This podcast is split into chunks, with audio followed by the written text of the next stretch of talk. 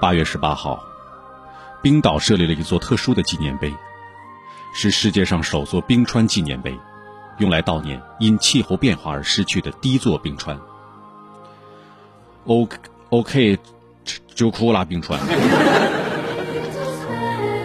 OK G O K U U L 冰川。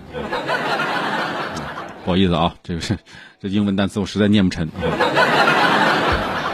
哎，说说这冰川的事儿，今天啊，一个世纪之前呢，它的厚度呢深达五十米，目前却萎缩到了不足十五米深的一平方公里冰层的范围，早已失去了冰川的地位。而且科学家也警告了，其他冰川呢也会面临着相同的命运。冰岛上的冰川很可能在未来的两百年内消失了。在这个特殊的冰川的葬礼上。冰川的碑文是这样写的：“致未来的一封信，它是第一个痛失冰川地位的冰岛冰川。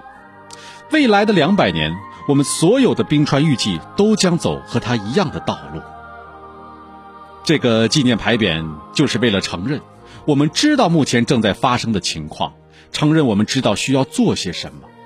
如果我们曾经有所作为，这个冰川。”就不会消失了。读的很惭愧啊，系统读的很惭愧。我们经常啊会写一封信给未来的自己，但是你很少考虑过人类身边的东西，植物啊、动物啊、冰川呐、雨林呐等等。如果必须给动物要写一封信，那估计也是这样写的啊。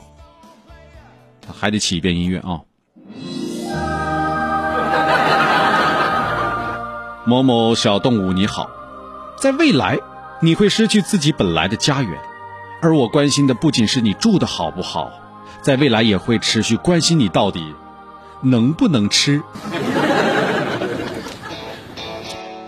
这三句话离不开吃，谁受得了呢？有些冰川呢，因为融化被除名；有些冰川呢，却在被除名的边缘徘徊。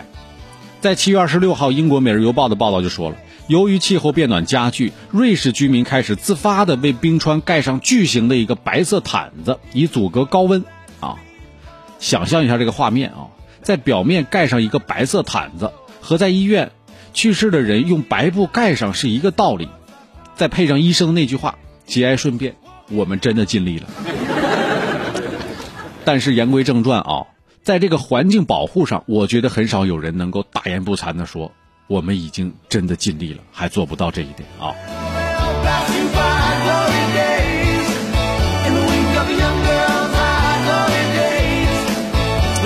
除此之外呢，最近也有一批科学家呢，在这个北极地区啊钻取的这个冰芯当中，发现了微塑料啊，就是塑料、塑料袋啊那种微塑料，这也就意味着地球上最偏远的水域也已经受到了污染。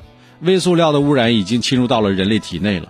全球人均每周摄入的微塑料有将近五克呀！啊，可能五克你没概念，五克你也感觉听起来不多呀，没关系啊，啊，却等同于一张信用卡所用的微塑料。五克就是一张信用卡的微塑料。什么叫自给自足啊？自己污染的，那你就自己个儿给我吃下去。而且一辈子你大概算下来得吃三百斤微塑料啊！那些说自己喝水都胖的朋友们，你没有只是喝水。